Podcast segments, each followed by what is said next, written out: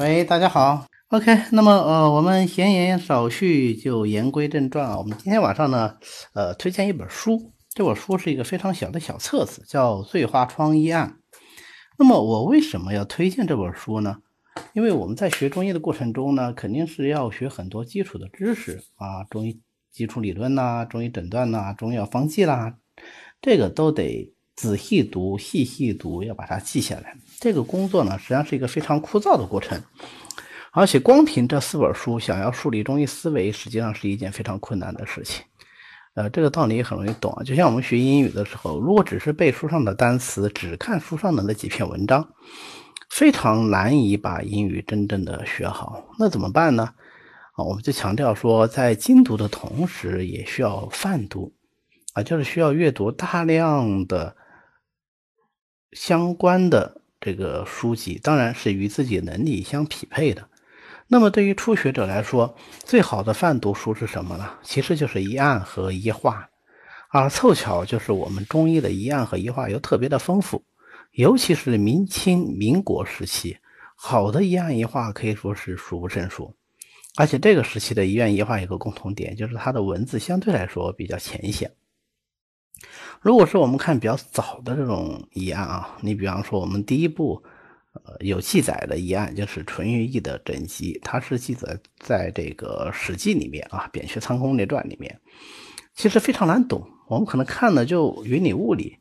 但是如果你看明清时期的医案呢，有一些医案是蛮好懂、蛮有意思的。那么我们今天推荐的这本《醉花窗医案》呢，就是晚清时候的一本医案。它大约是在什么时候写的呢？应该是在鸦片战争前后写的啊，应该是一八四零年以后才问世啊，所以它用词已经是非常的浅近。然后这个作者呢，他本身也不是专门做医生的，他实际上啊是从小就习举子业啊，就是考科举的，并且啊跟我们很多名医因为考科举种种原因考科举没有成功，最后不得不转学医学。不一样，啊，这个人呢，他是在科举方面是成功的啊，他是中了进士，中了进士以后呢，在圆明园当官啊，在京城当个小官，他自己是山西的介休人，在道光年间啊开始当官，那么官是当的不大，但是他因为个人的原因非常喜欢医术啊，就看了很多的医学书籍。闲暇的时候呢，也喜欢给人看病。那么，在看了这些病以后啊，他在晚年自己把这个记得的一些案例啊，就记录下来，记成了一个册子，就叫做《醉花窗医案》。因为他本身是治举子业的啊，就是考秀才的，对吧？他秀才举人进士，一路考过来，这个文章啊是写的非常的好。所以这本小册子虽然不厚，但是读起来朗朗上口，非常的通畅。也没有什么难懂的字句，就非常适合初学者来学习。这本书呢，其实原先是一个手抄本，它是北京农业大学有一个叫张仲葛教授的人呢，他有次在这个旧书摊上啊，就收收收废品的这个人手上，他是无意中啊就发现了这本书，然后他直接买下来。买下之后，但他不专业呀，所以他就联系到北京中医学院，啊，请当时北京中医学院的一个叫谢海洲的老师，给他做了一个初步的整理。那么，一九六一年的时候呢，中科院啊，就中中国医学科学院，呃，中科院这个中研究院的刘寿山老师啊，就带上这本书，带到，因为他这个人本身是一个山西介休人，啊，就带到山西啊，由山西在。另外老两位老师啊，一个叫房文如，一个叫李元，两个老师一起啊整理以后，在一九七六年第一次出版啊。我这说的出版当然是指建国后的出版啊，就是当年他这本书到底有没有印刷，现在已然不可考了啊，已然不可考了，因为第一次找到的就是一个手抄本呃，这个也是中医古籍蛮常见的一个现象，就是最后留下来只是一个抄本你看我们就是中医男科界啊，讲阳痿。只要提到阳痿，我们所有的书里面都会说，呃，在晚清时期啊，晚清和民国期间，就有一本书是孟河一派的，叫韩善贞的人，他写了一本《阳痿论》。但是这本《阳痿论》呢，大多数可以说几乎所有的男科医生都只听说过他的名字，没有见过他的真容。为什么呢？因为失传了啊，不是完全的失传，大概一共有三个传本传下来啊。那么一个传本呢是非常明确的，就是在上海中药大学的图书馆，但是他们谁也不给看啊。这个作为孤本，他谁也不给看。呃，那么第二个本子呢是南京中药大学的这个徐福松教授啊，他年轻的时候他的老师传下来给他的一个手抄本。啊，我们徐福松教授是我们中医男科界的泰斗了啊。呃，这个手抄本呢，他当年也抄过，他当年也看过，所以之所以我们现在能够在男科学的教材上，在男科学的专著里面看到这本书的踪迹，就是徐福松老师写出来的。那么他也专门为这本书他写过一篇文章啊，在这个期刊杂志上发表。但是呢，呃，时间太久了，所以后来这本书他自己也不知道丢哪去了啊，就找不到了，他自己的手抄本也找不到了。那么就这第二个本子就淹没掉了，呃，大家一直以为就这两个本子。那那么后来南京中药大学的这个，呃，呃，这个这个金宝芳教授，他就觉得特别遗憾，因为，呃，这个徐福松是他老师嘛，对吧？这个徐福松老师给他讲过说有这本书，他也很想看一下，他一直看不到啊，他多次联系上海中药大学也不给。怎么办呢？他就想，那反正是孟河一派的书，我在孟河这一带找，说不定还有传本，那就花了很大的力气找，最后在去年啊，终于是找到了一个手抄本。所以这种手抄本最后传世流传下来这种例子，在中医的这个古籍里真的是非常非常的多啊。那现在这本手抄本金宝芳教授拿到以后呢，他已经是重新的点注出版啊。所以现在我们可以看到。印刷品的这个阳痿论了，已经可以看到啊，非常有学术价值。还有我上次给大家推荐的那个《医学传心录》啊，后来还有这个呃朋友呃网友问我啊，说这个《医学传传心录》这个作者是谁？那么《医学传心录》它也是一个手抄本啊，这个手抄本呢就一直是到建国以后啊才这个拿去被印刷。我第一次看到这个本子呢，是呃，已经不是手抄本了，是印刷本，但是是残本，就只有半本。那么这半本是什么来历呢？这半本是我同学手上借过来的啊，他大学同学手上借过来的。那他怎么拿到这个半本的《医学传心录》呢？你很有意思啊，是他要上中药大学，他们本地的当年的啊这个赤脚医生，那当然就是我们的父辈这一代了，呃。说，哎呀，你既然是要这个上中医学院，那么我这里呢有一个秘本啊，一个秘本非常的有效。当当年我就是看这本书，那么我把它送给你啊，就作为你上大学的礼物啊。这因为因为一个村庄的，大家关系也非常的好。那么他拿过来以后，他看过，他觉得特别好啊，后来又推荐给我。我看了以后呢，我也觉得特别好，哈，我也觉得特别好啊。我人生的第一篇论文就是在就是在。这本书的启发下啊，后来写出来的。当时大学二年级写出来之后，也一直没敢投稿啊。到最后大学要毕业了，心想这个写了这么多论文，总得投出去吧？啊，就捡了三篇自己觉得还不错的。那后来分别投到各个杂志，没想到最后是级别最高的那个杂志啊，就是这个中科院主编的这个中医杂志，就把这一篇根据《医学传心录》改编而来的这这。这篇小文章给收录了啊，人生的发表的第一篇文章，啊，所以就这么有意思。那么后来我们在实习的时候呢，那就碰到了有一个老师啊，这个中医内科学的老师，他名声特别响啊，名声响到什么地方呢？就是他善于品脉断症啊，就是病人来了以后不说话啊，就就摸脉。因为当时我本科实习的时候不是在省会城市啊，当时。我们是到底下的这个县市的这个中医院去实习的，啊，那么当地的这个村不知道村民吧，就当地的老百姓呢，有个习惯，就是他他喜欢考医生，那就看你医生有没有水平。我我先不说话啊，你先摸脉，你能把我的病情说个八九不离十，哎，我觉得行，你这个医生可信，我找你看病。那么他就游经此道啊，可以说当是远近驰名。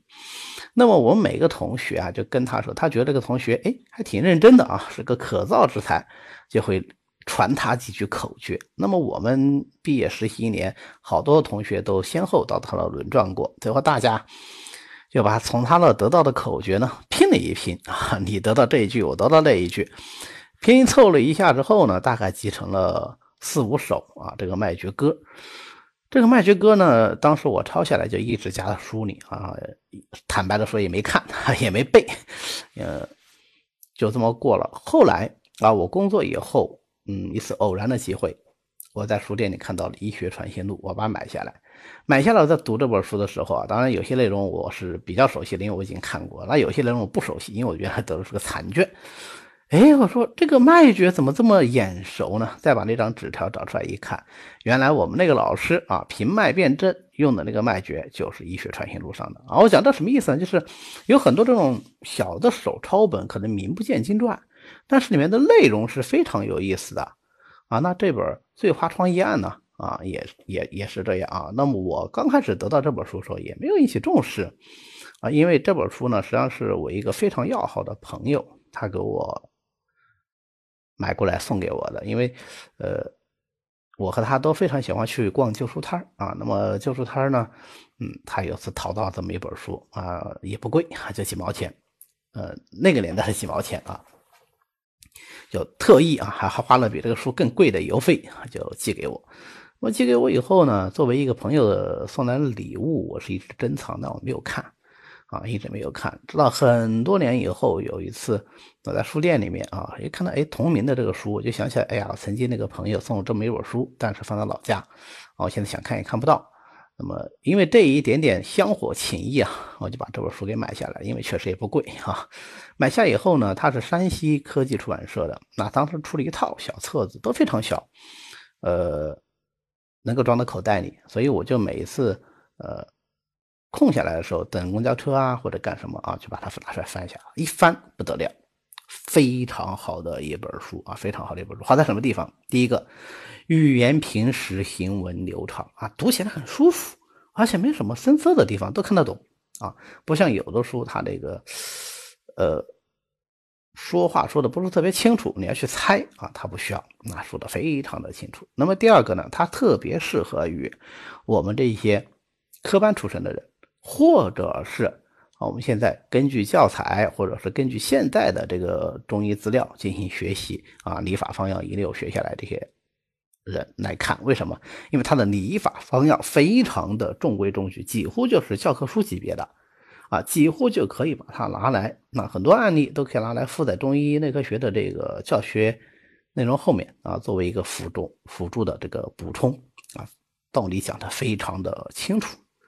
那么第三个呢，就是它的理法方药啊，交代的很清晰，相当于是帮我们把整个理法方药都复习了一遍啊，道理道理讲的很透彻啊，就是我们经常学中医的会碰到一个问题，就是这个书上的东西都学了以后，到了临床上去用呢，就觉得用不上啊。那么这本书可以帮助我们跨过这一步啊，所以。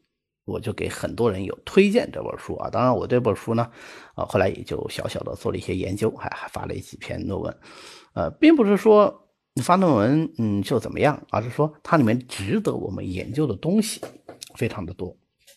那么这本书呢，刚才讲的是一个小册子啊，所以它全全书一共只有一百一十三条，这一百一十三条呢，以一案为主，有一百零六个一案。另外还有七条呢，是议论啊，就是对医学上的一些问题的看法啊。那么，呃，我大概总结了一下，那对话创医案，我觉得最有价值的就是它在诊法、病因、治疗、治疗技巧，还有呃对一些医学问题的论述上面都非常有自己的特色。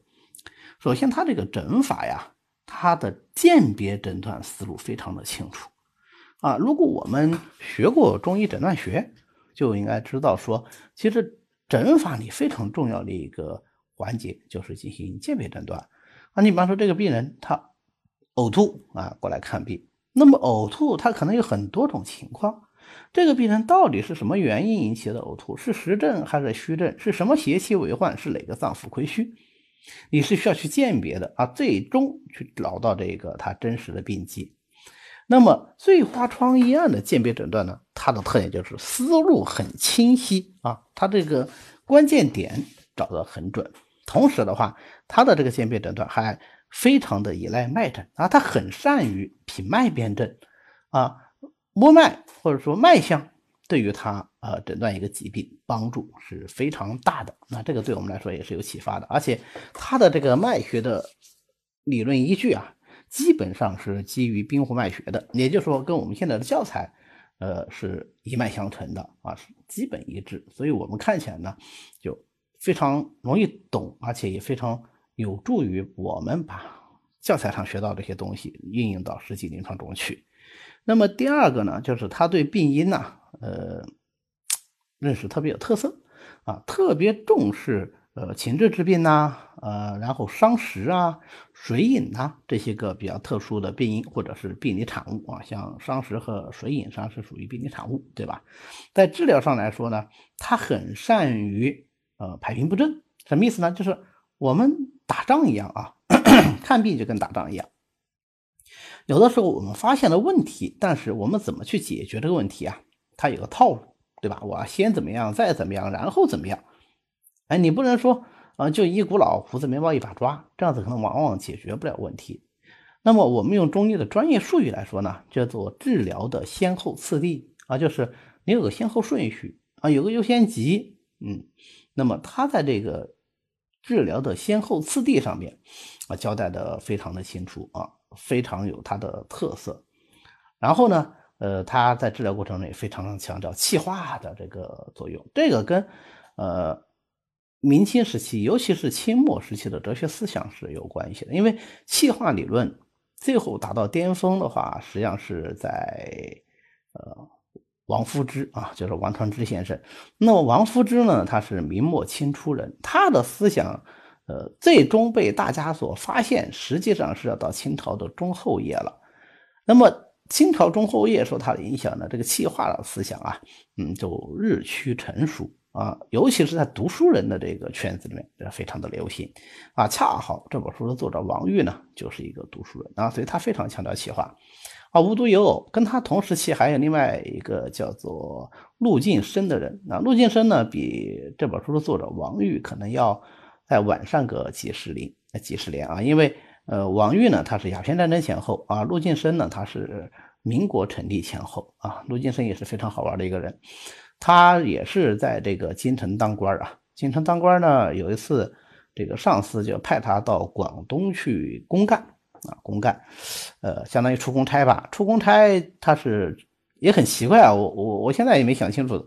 呃，北京到广东为什么会跑到上海去啊？可能他自己要么是跟上海比较熟，还是怎么回事在他途经上海的时候，发生了一件，呃，影响到了中国历史大事件啊，就是辛亥革命。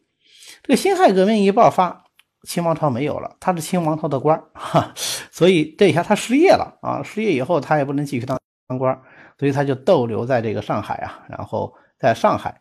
嗯，开始行医啊，就不当官了，因为他原先就喜欢医学，看了不少医学的书。哎，那么陆晋生的著作里面也是非常强调气化啊，这跟当时读书人的这个哲学思想其实是有关系的。OK，讲回来啊，我们这个最后化创院的第四个特点就是它这个治疗技巧非常的高明啊，呃。徐令台写了有一篇医学论，叫做《不失人情论》的，就是我们在治疗的时候不能够只想到医学上面的东西，你要想到人上面的东西啊。所以现在有句话，大家可能就都听说过，说中医看的是得了病的人，西医看的是人得的病，啊，有它一定的道理啊。那我们怎么去看这个得了病的人呢？我们如何去说服病人采取我们给他推荐的治疗手段呢？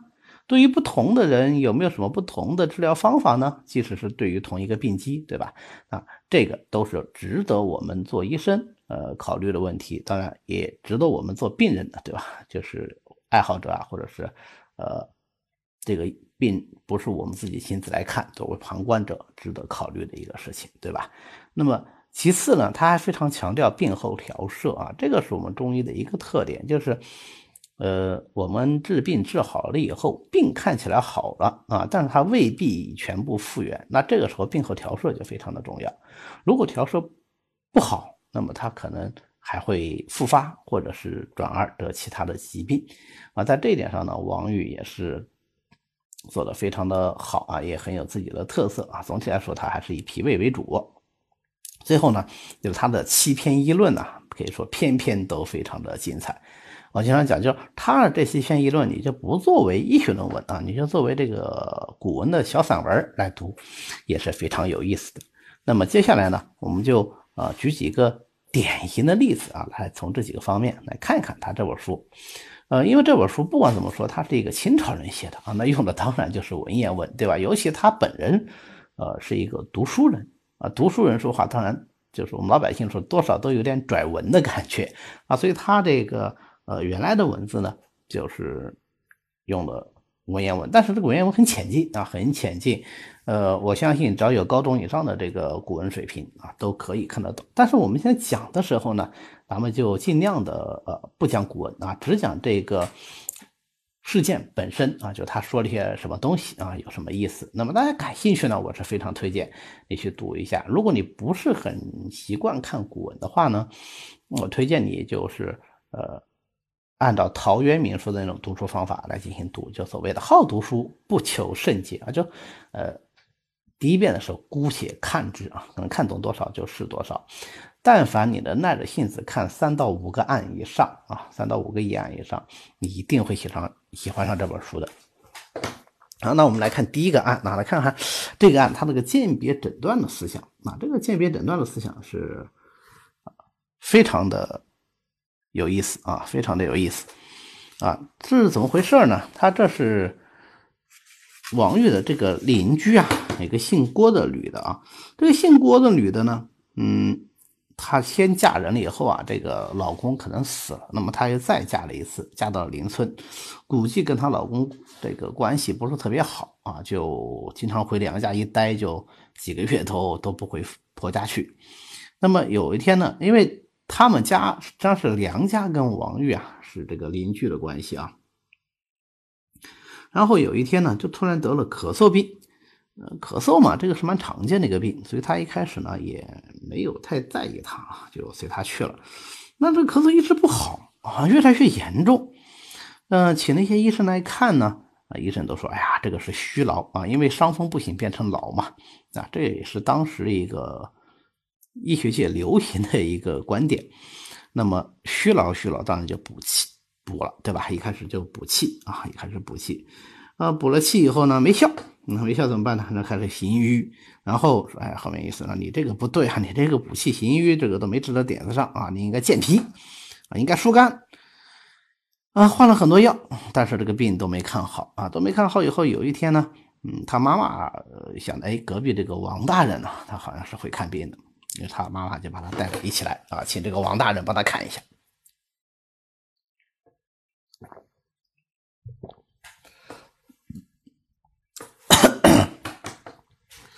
那那么这个王玉看了以后呢，嗯，大概情况了解一下，就问他，那这关键点啊，鉴别要点，问他咳嗽的特点是什么？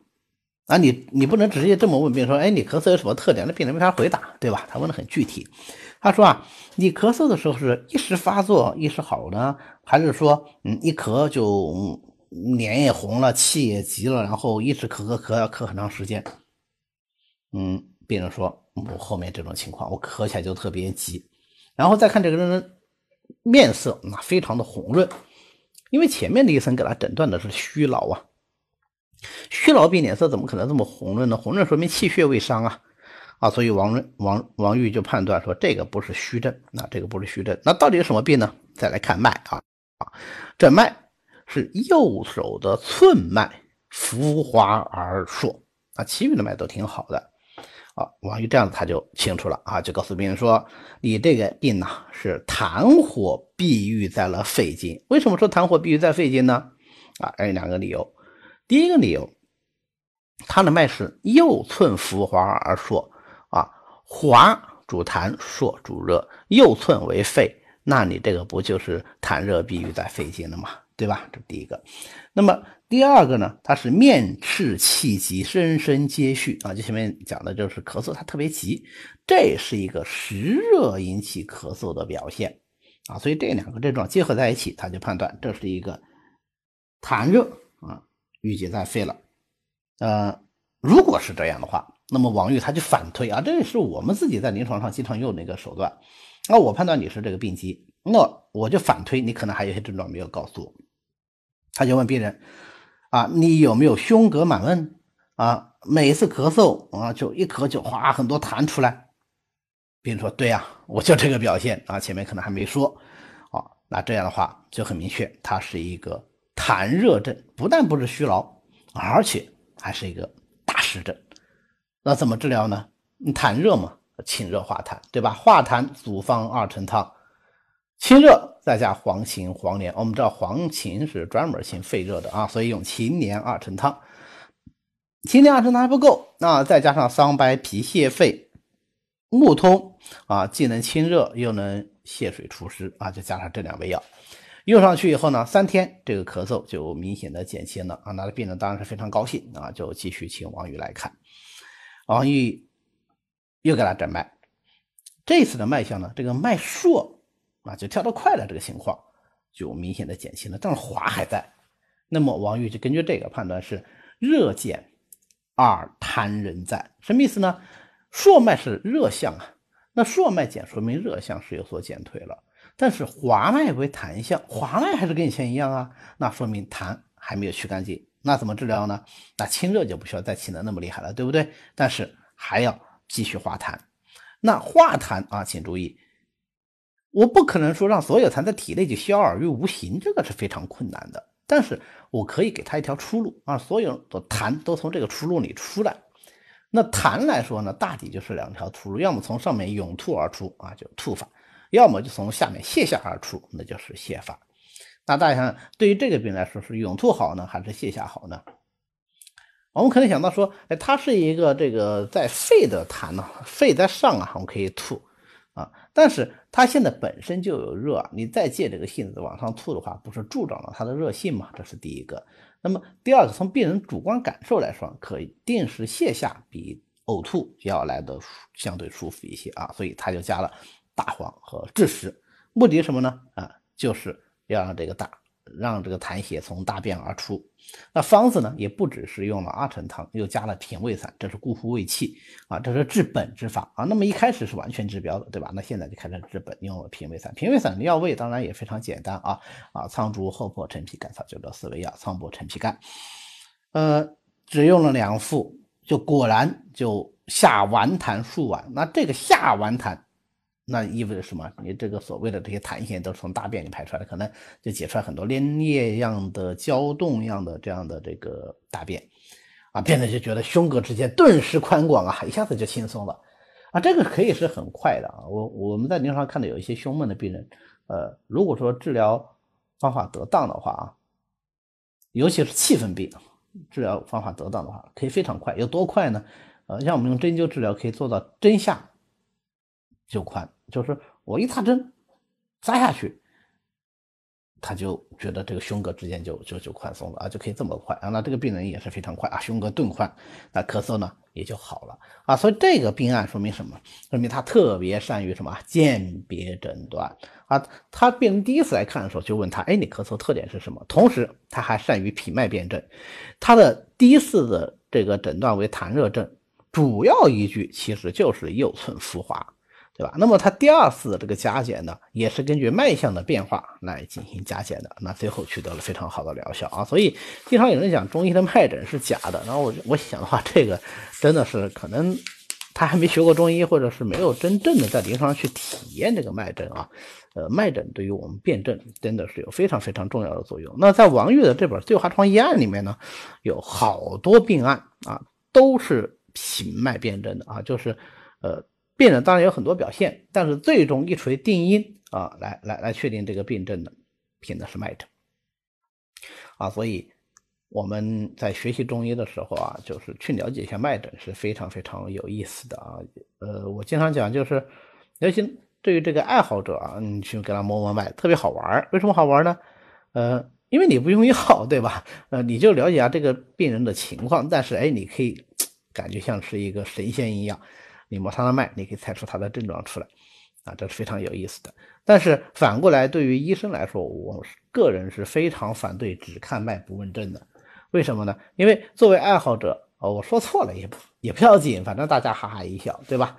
那如果我是个医生，我是不可以搞错的。所以我不可以自惊奇迹，我们一定是尽一切努力把这个病情搞清楚。那如果我可以问，通过问诊帮助我来诊断，我为什么不问呢？对吧？呃，这个毫无理由啊，毫无理由，一定是四诊合参的。好，我们再来看第二个案。呃，第二个案呢也是特别有意思啊，我在很多课上面都引用过这个案，为什么呢？因为这个案可以从很多个角度去解读它。呃，甚至于可以把它写到小说里去啊，都是一个挺悲情的一个小说，我觉得特别适合于琼瑶剧。呃，是怎么回事呢？这实际上这个病人也是呃他的这个老乡啊介绍来的。他这个老乡啊，有个叫杨乐斋的人。那这个杨乐斋呢，他的二嫂二十多岁就守寡了。二十多岁守寡呢？呃，大家如果去了解过这个清朝的那个风俗，就知道啊，这样这这样子就是年轻就守寡的女性是非常的辛苦的，呃，因为她已经出嫁了，她就必须还是住在夫家，但是呃，她老公没有了，所以她的夫家肯定是没有地位的。但是她为什么没有改嫁呢？呃，又没有回到娘家去呢？也那个时候也有回娘家去带着例子，对吧？她为什么没有呢？原因就是因为她还有个孩子。啊，她守着这个孩，当然这个孩子可能也是她 人生的希望，对吧？呃，她也倒是，嗯，也没有交代他们家其他人是个什么情况，但是他肯定不是长房，对吧？二嫂嘛，她是家里排行老二的这个媳妇，对吧？二媳妇，所以这个地位其实是蛮尴尬的。但是这个人呢，很厉害啊，人颇精强啊，就是这个原话啊，就是说这个人特别的精明能干啊，有点像是这个王熙凤的这个感觉啊。那么。所以呢，家里的一切事务都是他来经手的，大事小事都归他管，啊，其余所有的妯娌都比不上他，啊，可见他们家的这个当家的还是蛮有眼光的，就把这个事就交给二媳妇来管。但大家也可以看，也就可以想见，说他在家里肯定被这群妯娌不待见，对吧？所以他呢，嗯，心情一直是不好的，啊，一直是不好的，就经常发一种叫做肝气的病。这个肝气病呢，应该说是当时的一种民间的俗称。那具体到这个病人，他发病的时候是什么感受呢？啊，他是每次发病的时候就是又咳又喘，然后特别痛啊，呻吟不时啊，也也也也不知道是在哪里痛。那么可能发一阵儿他又好了啊，那么他还得继续干活，对吧？因为家里一切事情他都得管呐。那这个病呢，反反复复的就发了几年，呃，也请了很多医生来看。但是医生来看呢，都说这是劳差病啊，跟我们前面那个例子很像，都说它是劳病啊，劳差就有点类似于我们现在说的结核病呢。嗯，但很明显，肯定疗效是不好的啊，疗效是不好。那这一年的春天呢，嗯，又发病了。春天本来就容易发肝病嘛，对吧？因为呃，肝属春木，肝与春木相对应嘛。但这次得病以后啊，病情比较严重啊，病情比较严重，呃，卧床一个多月。都没有好，那么他的娘家呢，就完全是没有办法，想不出什么办法来啊。从这句话里面啊，“隔家无可措手”啊，就是娘家没办法。这句话我们也可以反反过来想，他在这个夫家呀，就他夫家对他这个肯定也是非常不好的啊。但最终呢，呃，还是他的这个呃夫家的这个弟弟啊，就帮他去请了王玉来看。王玉看呢，我们讲他特别善于品脉辨证，对吧？他一摸脉。啊，左关是华硕的，右侧的寸关啊都很有力。于是他就说：“哎，这个是气郁停痰症。为什么气郁停痰呢？因为左关属肝呢，华属痰呢，硕属热啊，对吧？那是肝经有痰热，而右手的寸关脉都很厉这是肺脾之脉啊，说他胸膈之间是有痰的啊，所以说气郁停痰。那气郁停痰，这肯定不是个虚症啊，肯定不是劳症啊，对吧？呃，但是，嗯。你想想，他本身是个实症，你前面吃这么多补药，一直按照这个痨病在治，一直在给他补，那肯定这个病情就越补越严重了，对吧？嗯，那现在如果我们明确诊断它是一个实症的话，实症一医虚症难疗啊，对吧？所以治起来就会很快。所以王玉呢也非常有把握啊，他说食食铁药啊，这个病包你好，然后开的什么方子呢？平胃散二陈汤、四气汤啊，这三个方子很有意思啊。平胃散二陈汤是王玉非常喜欢用的方子，他治脾胃病，尤其是脾虚痰阻的，就就是这个组合啊，就二陈二陈汤加上平胃散。前面这个病人是不是也是用这个？他用平陈汤嘛，对吧？平陈汤就是平胃散再加上。二陈汤，那么四气汤呢？其实是就是半夏厚朴汤啊，它是行气解郁化痰的啊，所以对这个病来说非常的对症。而且这个方这三个方子都是我们方剂学里学过的非常常用的方子，所以为什么王玉的营养物说呃现代人看特别舒服啊，就是在这个地方。那么这个药吃下去呢，效果是非常的好啊，就呃。一刻钟的时间啊，就十几分钟，他就病人就觉得胸膈之间咕噜咕噜咕噜咕噜开始响啊，就觉得胸胸口就打开了啊，那就舒服了。呃，只吃了两天药啊，这个咳喘就基本上好了，也开始吃东西了啊。家里人说哇，这神医啊，是吧？太厉害了。但是前面讲了，反复提到过啊，就是其实夫家对他是不关心的啊，所以就就没管他了，也不在家吃药了，就觉得就好了呗，还吃啥药啊？而且王玉也特别有意思啊，王玉就把这事儿给忘了，因为我们前面讲过，他不是专门做医生的，他还有公务，对吧？他还做官。结果没有过三天，这病人又发病了，完了发病以后又不好了啊，才想起来，哎呀，啊，还得再去请王医生、王大夫啊，嗯，其实还不是王大夫，王大人过来看是吧？啊，王玉又去看，看了以后发觉脉象比以前呢稍微要弱一点，但是华硕这个情况基本上没有改善。然后就问说：“那你服了几贴药啊？”说服了两贴，因为前面王玉说服十贴啊，对不对？他服了两贴。王玉说：“你两贴不够，那你至少要服四贴。那么，呃，到底要服多少贴？以什么为标准呢？啊，以大便为标准，一定要大便解出来一些交联的这个脏东西啊，交联秽物，那就好了。这说明什么？这痰就出来了嘛，对吧？呃，还是原来那个方子，你就继续吃吧。那我们三天以后再见。”有三天以后呢，哎，病人说，我吃了药以后的第二天，果然是哇，就拉了很多脏东西，然后饮食大进啊，现在咳喘这些是全部都没有了，那就说这个病标证是已经治好啊。但是呢，呃，痰从哪里来的？脾虚则生痰，对不对？所以还要病后调摄啊。所以王玉就告诉他说，你要吃这个香砂六君子啊，进行调摄。那么你这个体质就会好起来，以后就不会再发病。呃，但是夫家对他非常不好啊，很淡漠啊，所以王玉也不知道到底后来人家听了他的话没有，他也没管这事儿啊，因为他确实不是一个专业的医生啊。那他也很可惜的后面写了一句话啊，就说如果说像他这个情况啊调养不当的话，那可能第二年春天还会再发。然后。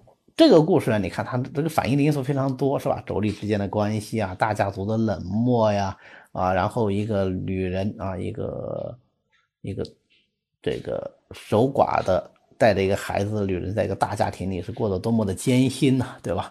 啊，还有从我们疾病的角度上讲，对吧？平脉辨证呐，治病求本呐，先后次第啦，都有反应啊。所以，我我反复的讲这个案例啊，实际上。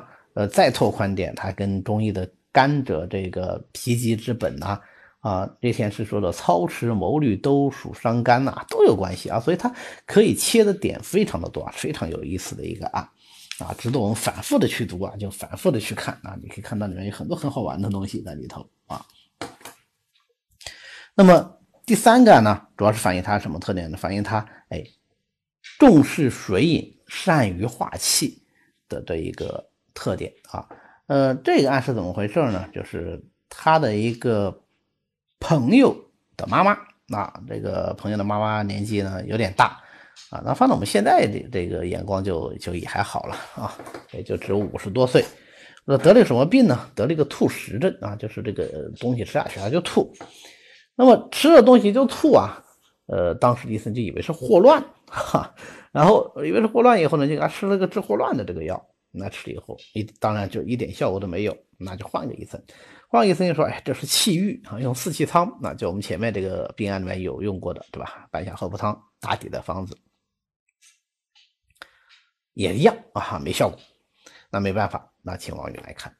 王玉仔细问了一下之后呢，觉得这这个既不是霍乱，也不是气郁啊。那么再看脉，脉象给他很大的提示，叫做右关弦肾啊，淤血频频，就是它的主要特点是右手的关脉弦的很厉害。右手属脾啊，弦属水饮，那这是水饮困脾的特点呢啊。所以王玉就领悟到这一点，说那这个人应该是有水急症啊。他就反过来推呀，这个人如果说他有水急症的话啊，确实是个水急的话。他应该有水积的症状，那水积有什么症状？你像有水，水从哪来？喝来的呗，对吧？你总要喝大量的水，然后脾胃又不能运化，停留于人体，然后形成水饮，对吧？所以问病人，你是不是很喜欢喝水？病人说，对我好饮水啊，我就喜欢喝水。那么如果喝进水都能够排得出来，对吧？这个膀胱者啊，周都之官，津液藏连，气化则能出矣，都变成小便尿出去，那不就也没事吗？啊，所以。这个病人既然能有水饮，说明什么？说明他小便一定解的不好，小便不利啊。问他，你有没有小便不利？说有。好，水饮既然停蓄于人体，那么水饮一般来说啊，停蓄人体总是由中焦所生嘛，中焦是它的起源。水饮居于中焦，那么上下的气机就不能交通，在上至气机不通，就胸膈满闷，对吧？在下至气机不通，就怎么样？啊，那就可能有小腹胀满了，小便不利啊，小便不利他已经有了，对吧？好，那么他阻滞了中间，在下之清阳就不生，清阳不生就头目失养，头目失养就怎么样？就头晕啊，所以头晕是饮证一个非常典型的见证。那所以他问病人，你有没有胸膈的满闷？你有没有头晕？病人点头称是啊，哎呀，这个我都有。好，那就反证了我们推测。正确的，对吧？这个病人是一个水饮症，水饮症应该怎么治疗呢？光是利水吗？光利水不够，你要考虑到为什么他会有水饮，对吧？总是阳气不能化水，他才水饮雷停。于是给他用通阳化水的方子，五苓散加苍术和木桐。那木桐其实是为了加强利水的啊，苍术是水饮从表而去的啊。那这样的话就是既有宣散又有清利。用上去以后，效果非常明显啊！第二天这个吐就好了。呃，又请这个王玉去看，然后王玉特别有意思，估计是公务很繁忙，他说啊，不用看了，不用看了，你你你就原来那个方子，呃，再吃吃就可以了啊。那么，但是啊，但是你标证虽然好了啊，标证虽然好了，呃，本证没好啊。为什么会水饮呢？总还是脾虚啊，所以你要常服香砂六君子丸来断后。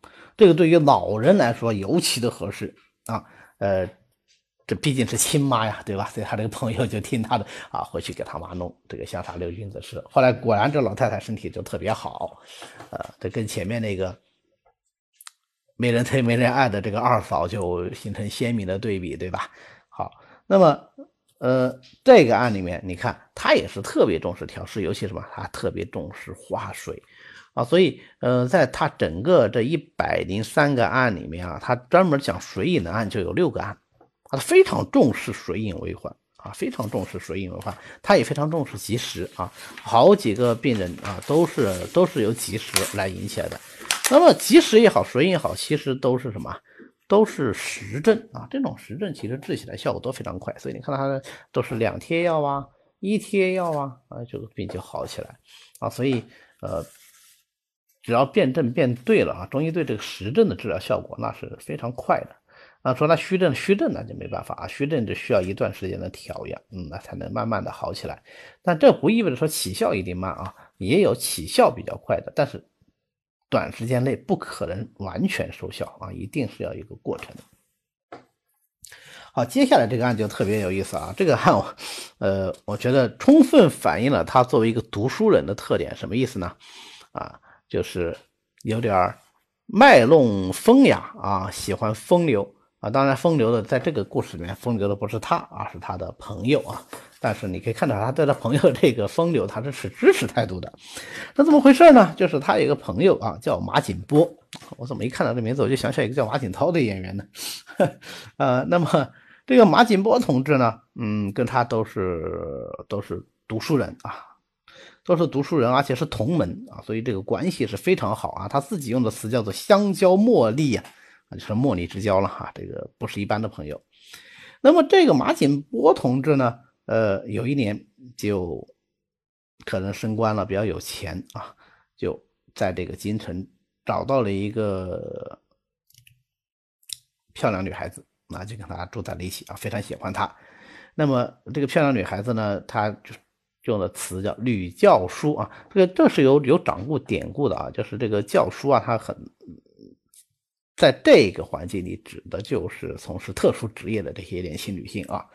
那么他们俩的关系呢就非常的好。然后有一天呢，这个作者啊王玉正跟一些同乡在那喝酒，哈，做一些社交活动啊，突然他这个马景波的仆人就啊跑过来说。啊，不好了，不好了！他说我们我们家老爷得了暴病啊，这个危在旦夕，马上就要不行了啊，必须请你呃要要要要赶紧去。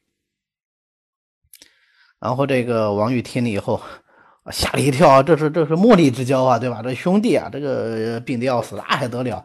这赶紧啊，饭都不吃了，筷子啪一丢啊，登上车就去了。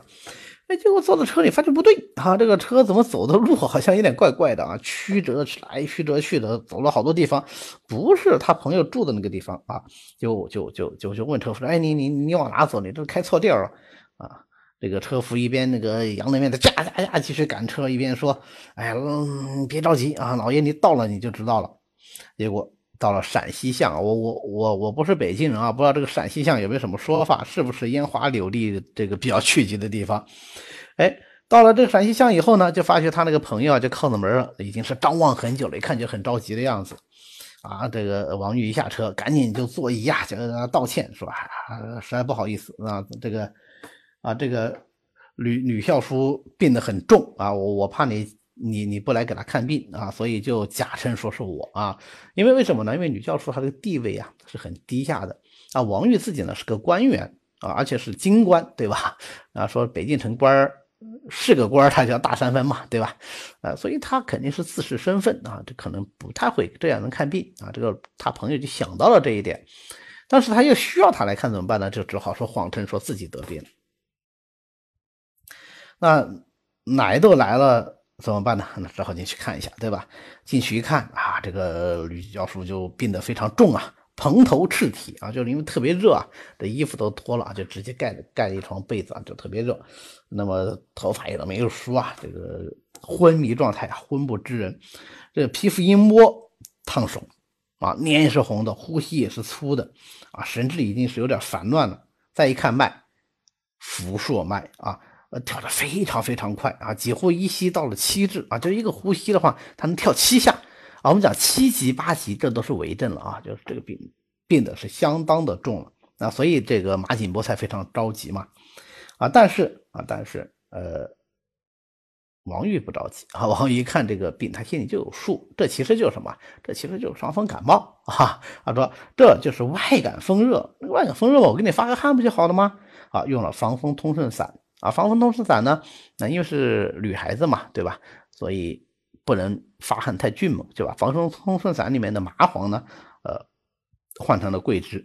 而防风通顺散它是表里双解，除了有麻黄这样的发表药啊，当然它已经换成了桂枝，还有大黄啊、芒硝啊这样的泻下药。这个马景波呢，也稍微懂一点医啊，实际上是在那个年代，就是读书人多多少少都。都懂点医啊，多多少少都懂点医。那么，嗯，看到这个方子以后有点怕怕的，说：“哎，你用大黄，用芒硝，你看，哎，我们家这个对吧？这个这么娇弱，呃，可能承受不了你这么猛的药吧？”哎，这时候王玉特别会说服人啊，你听他怎么说的？他说：“君情深如此，以教书之情导啊，就说你看你。”你被这个女孩子迷成这样是吧？这么一往情深，然君解莲香，我岂好碎玉耶？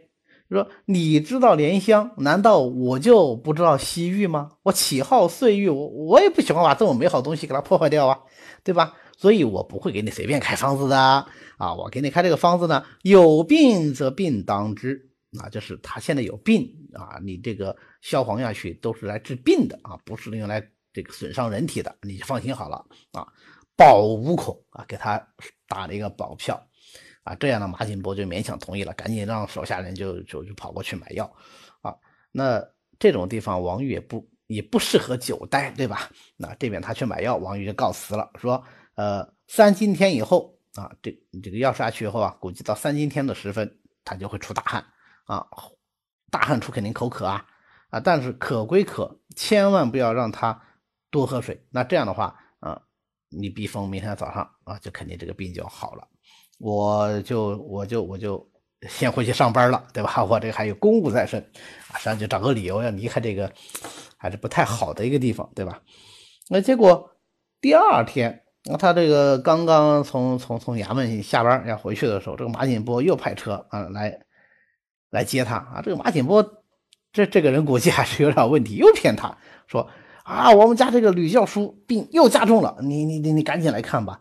那既然他已经坚守了，王玉已经坚守了，怎么把这个病看好是吧？一听说啊，我昨天已经这个非常有把握，这个病怎么会加重呢？啊，吓了一跳，说啊，这个如果病又加重的话，那这说明这个药不对症啊。他说我这个水平可能不够啊，你你赶紧请别人，你别请我了。那个仆人说，呃，不行不行，我们家老爷一定请你去，你不去的话，我我就挨板子。那。这样不得已啊，所以就只好跟他一起去了。去了以后呢，也看那个马景波啊，皱着眉头说：“哎呀，这这这这怎么得了？这个病又重了，怎么办？怎么办？”然后他再一看那个吕教书啊，这个女孩子啊，还是呃，就蒙到蒙到被子里面啊，头也蒙着啊，也看不见。嗯，哎，就过去把这个被子揭开，看看病人呢。一看问这个吕教书，啪跳起来啊，原来已经是啊。收拾停当啊，这个妆容满面，嗯，精神非常的好啊，是故意的啊，故意就是躲着他的，为什么呢？就想请他过来，呃，表示一下感谢。这个也侧面反映出当时他们这些女性的这个地位其实非常的低啊。如果以他的这个身份，哪怕是马景波啊，为了他来请王玉来吃饭，也就知道王玉不会来啊，才出此下策啊，然后就。就拜谢这个王玉说：“哎呀，昨天吃你的药啊，怎么怎么好，所以我，呃，就想先特别想感谢一下你，但是呢又怕你不来，所以才呃用了这样的一个嗯方法啊。那个吕教书说的也是非常的可怜呐，他说自知垢污之肴不足染高贤之腹，就是我这饭菜脏啊，就就就不配给你吃。但是呢，我真的好想感谢你。”啊，说着说着都要哭了啊！女孩子嘛，对吧？这是她的天生杀手锏。这么一来，那王玉也不好推辞啊。于是言酒尽欢。嗯，其实这个案记在第一次看好就已经足够了，后面这一段跟一案已经没有关系了。那么为什么王玉还要记他呢？这就典型的就是一个文人的心态啊，他觉得是一个很雅致的事情。其实。第二呢，多少还是有一点资金啊？你说这资金好不好呢？其实我觉得蛮好。为什么？呃，这就是一种自豪感啊。任何一个医生行医，如果找不到这种自豪感，那么他恐怕行医的动力也会少很多啊。所以，嗯，有很多人批判这种思想，那我个人觉得没有必要批判啊，没有，这是人之常情。但是我们不能自经其迹啊，不能只局限在这里啊，这个是需要我们警惕的。啊，单纯做这个事件本身来看，也帮助我们了解了不少当时的这个文化背景，是吧？所以，呃，这是读其他的医书你很难看到的，只有在医案医话里边可以看得到啊。你，你包括像其他的一些医话啊，有有空的话，我是推荐大家都去读一下。你包括像这个，呃，呃，《归雁录》啊，呃，什么我前面讲过的什么仅仅呃医话啦，冷炉医话啦，啊，这些呃。医画作品都有很多，除了医学以外啊，还有很多的这个中国传统的人文在里头，啊，读起来是非常非常有趣的。好，呃，最后呃，我们我们看最后一个案啊，这个案呢，呃，反映的是王玉的另外一面，就是他不是一个专业的医生，他到底还是一个文人啊，一个官员，而且呢，还是一个。比较自傲的这么一个官员，你看这个案呢，其实就是治理他自己家的这个厨子啊，庖人，庖人就是厨子的意思。那么对于他来说，这个厨子就是下人啊，所以他明显的就缺乏对这个厨子足够的尊重啊，他就觉得我给他看病只是呃叫做一种怜悯啊，或者用他自己的话说一种仁慈之心啊，但是明显的跟前面对待他的这个朋友马景波的态度呃就不一样啊，他这个案里面还有一些治疗他老师啊，治疗他同僚啊，那态度就就不一样。那这个病人是怎么回事呢？他呢是一个厨子，这个厨子大家知道都都特别能吃，是吧？啊，特别能吃啊。用王玉的话说，就是他一个人能吃几个人的饭啊。这个饭也是王玉提供的，我都很怀疑他是不是一直都早有不满之心呢？啊，那么结果这一次呢，他又吃了很多饭以后啊，又加上喝了凉水，就就就得了一个病，什么就突然发这个肚子痛。啊，东西也吃不下去啊，一吃东西就哇就吐啊，呃，肚子也痛得厉害，大便解不出来，汗出如雨啊，就哦地下痛得地下打滚。那么大家都以为是急症，那放到我们现在也是急症呐。那我们首先考虑急腹症，对吧？嗯，那么家里的老爷是懂医术的嘛，就肯定请老爷来看。那这王玉看过以后说：“你这个就吃太饱了，然后又喝冷水引起来的，对吧？我平时叫你不要喝冷水，叫你不要喝冷水，你偏要喝，你看喝出事来了吧？”啊，就就差没说活该了，啊，但是呢，他也不能不治，说这个病也很好治，你只要大便一通，呃，就好了，啊，所以就让等他让这个病人自己去通大便，呃，但是病人自己大便解不出啊，他一直很痛啊，啊，那么到了晚餐的时候呢，啊，实在痛的受不了了，你又来求老爷，你不管怎么样给我看一下吧，啊，呃，这个老爷很过分啊，他说。你你自己这个不注意啊，咎由自取啊，我也没有办法。你如果一定要我治，那对不起，你要满足我的条件啊。说什么条件呢？你要呃挑十缸，挑十桶水啊，挑到十桶水以后呢，家里有两个大水缸啊，你要再倒到这个水缸里面，倒到水缸里面呢，呃，然后你再去挑，要把这两个大水缸要倒满三十次。然后就可以哇，这是个非常重的体力活啊！这感觉像武侠小说里面 训练这些徒弟的一样，是吧？这这这摆明了就整人了啊！这个厨子说：“你这你你，我现在站都站不起来，你让我去呃，是吧？十桶水，十桶水完了以后还要呃三十遍，呃，这这这这怎么做得了呢？啊，都做不了。呃，王宇说：你要做不了，那你也怪不了我，对吧？那厨子实在是痛的没办法。”啊，怎么办呢？那只好听老爷的呗，对吧？这个当时的这个社会地位啊，就可见一斑啊。放在现在的话，我们就直接把他告了，对吧？这个太没有仁慈心了。那么当时他没办法，没办法之后呢，这个厨子只好那就去忍痛去挑水。那么他说是三十度啊，就要挑三十遍。那么他忍着痛挑了二十遍，这说明什么？说明这个厨子不是一个虚症，是一个实症，对吧？虚症他肯定挑不动。那么挑到二十遍的时候，实在忍不住了啊，说这个。肚子痛的厉害，一定要去上厕所，赶紧到了这个厕所里面，啊，就洞下，就像那个肚子开了个洞一样，哗就泄了很多。那泄完以后，整个人就软掉了啊，动都动不了了。那你想啊，这个病痛之下，挑还挑了这么多水，重做这么多重体力活，他人怎么受得了啊？好，那么人软下来之后呢，就赶紧把他清洗干净，扶到床上，让他睡了一晚上。哎，这一觉睡睡舒坦了，呃，到了。半夜三更的时候啊，睡了大概呃两刻钟的时间，然后才醒过来。这两刻钟想想也不是很长时间，是吧？两刻钟就大半个小时啊，就醒过来。啊，醒过来以后呢，嗯，就觉得肚子空了，身体也轻盈了，也没有前面那个痛的感觉了，啊，就想吃饭。然后哎，我就很奇怪，王玉那个时候居然还没睡觉啊，已经很晚了，都还没睡，估计他还是想知道这个疾病的这个疗效。然后他就跑到这个厨房里问这个厨子说：“那个厨子都住到厨房里面了，就说你肚子还痛不痛啊？”他说：“不痛了，不痛了。”还想吐吗？哎，不吐了，不吐了。啊，于是王宇很得意说：“你看你的病给你治好了吧？”啊，这个厨子说：“哎，老爷厉害，老爷厉害。啊啊，既然老爷厉害，那我呃前面就折腾你的这个让你挑这么多水，你别怪我哦。”哎，那个厨子说：“不怪不怪，谢谢老爷，谢谢老爷。”啊，挺得意。那么，嗯。这件事呢，在场的当然就不仅仅是这些下人和厨子，对吧？可能还有一些宾客。所以，呃，厨子告谢回去以后啊，这个病已经好了。那宾客就问呢，说，呃，你为什么让他去挑挑水，他就病就好了呢？王毅说：“我让他挑水，那他就身体必须要不停的俯仰屈伸啊，那这样的话，他这个脾胃气机就打开了，气机打开了，那他腑气得通，大便得下，病不就好了吗？”哇，他说有道理，有道理。那有人说，那你干嘛不用药呢？这个病难道不能用药吗？怎么可能不能用药呢？对吧？王毅说可以用药啊，用平胃散和承气汤就可以了。但是用药通他的肠胃，还不如就让他运动来通肠胃，效果来得好。不过就是这种运动方法来的残忍了一点。其实，在他另外一个案一案里面啊，那不是治个地位低下的人啊，是治一个他的老乡。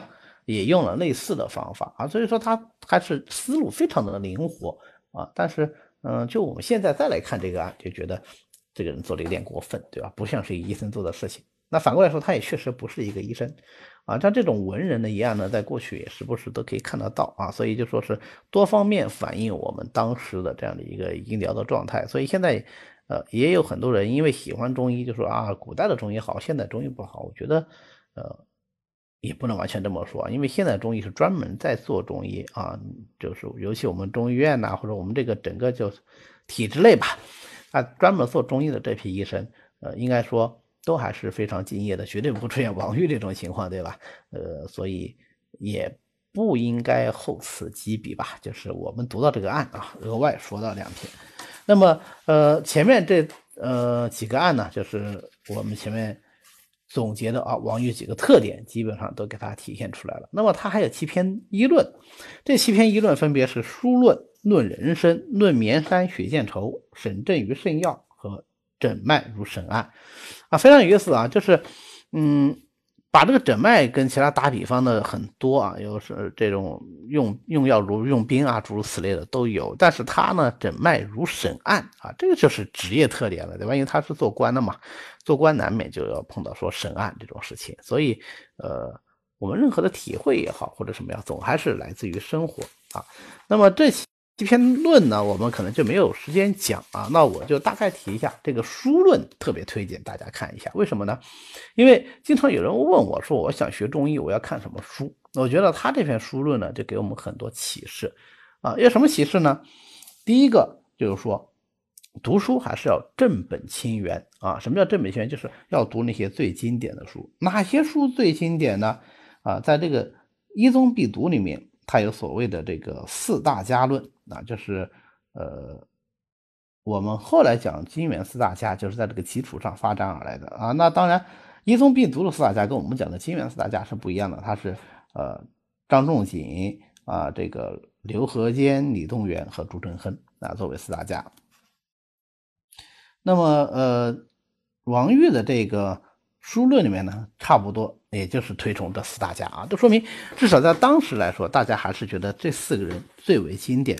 但是他认为呢，这四本书如果你一开始就学，或者一开始就从《内经》学呢，呃，比较难学啊，比较难学，所以他就推荐《一宗经鉴》。啊，他认为从一宗经鉴入手是一个比较好的方法。那么一宗经鉴学完以后，再学仲景，仲景学完以后，再学牛和坚啊，就刘完素。那么外感用仲景，内伤呢就用李东垣，滋补呢就用朱丹溪。啊，他这个当然是只是偏重于某一方面来讲啊，就说是你把这几家的特点都给它融会贯通了。那么接下来就好了。那有一些书，像什么《张氏一通》啊，《景岳全书》啊，这书好不好呢？他认为也是非常不错的。但是这一书的篇幅啊，实在是太大了，作为初学者学习，可能就是会比较困难啊。所以他说的也是非常的，呃，非常的切合实际啊。确实，我知道现在有一些中医爱好者，他上手呢就直接去看嗯《伤寒》的这个白文啊，就是没有注解的白文。或者是啊，直接就拿着这种大部头给他啃啊，这个我觉得都是有问题的，因为你可能会花很多精力，而且你获得不了快乐，你就很难把它坚持下去啊。所以我们还是找一些适合我们的书。那我的观点呢，就是找你看得懂、看得下去的书来看啊。书看多了，自然而然你就能够往前进啊，你自然而然就能找到你应该或者说最合适看什么书。那么。呃，从这个《金匮要略》再往后看了这个呃四大家，看了这个看了这个《内经》这些重景这些经典以后，还要注意什么呢？他特别提示还有一个就是不要只知古方啊，不要只知古方，光。把自己限定在古方里面是不可以的，当然你完全没有古方也是不可以的。你要在中间找到一个平衡点，要善于活学活用啊，要善于活学活用啊，这是他强调的一点。最后呢，他就提到了一些方书啊，当时流行一本方书叫《东宝一鉴》啊，《东宝一鉴》呢，他是朝鲜人写的，是朝鲜许俊啊。我说的这个朝鲜不是我们现在的北朝鲜啊，是整个朝鲜半岛这个朝鲜啊啊，那么是朝鲜人许俊写的。嗯，大概成书于明朝时间，这个其实就是一本方书啊，就是每一个病体啊列好多好多个方子。他是比较反对这种方书的，为什么呢？方书啊，对于初学者非常不好的一点在于你，你看到这二十几个、三十几个方子，你不知道怎么去取舍。那么真的到了看病的时候，哪怕你把这些方子都记下来了，你也是一团糟啊，还是要先有理论，你能够懂得如何去取舍，然后再用。啊，才会好一些啊，所以这本书论呢，啊，我讲的比较简略啊，大家感兴趣可以去看一下啊。总之，《醉花窗一案》这本书呢，呃，篇幅不大啊，所以我们很容易就读完，文字也比较浅近，读起来也很有意思啊，很轻松就能读它个两遍三遍的啊，所以我比较推荐有一定中医基础的初学者啊，从这本书来作为一个泛读的材料。好，那么我们今天的这个直播呢，就到这里。呃，大家如果说有什么问题，或者想进一步的学习这个醉花窗呢，呃，也可以就是呃在群里面跟我继续讨论啊，继续联系啊，也可以就是到那个励志维课上面，我们有更全的这个醉花窗院导读啊，那个是我给我们医院的这个青年医生讲课的这个录下来的视频啊，应该说。嗯，对于有一点基础的中医爱好者来说，还是比较合适的。那如果说完全没有，就是中医的理法方药这四门基础课还没有看过一遍的话，可能听起来会稍微有点吃力啊。差不多就是这样的一个水平。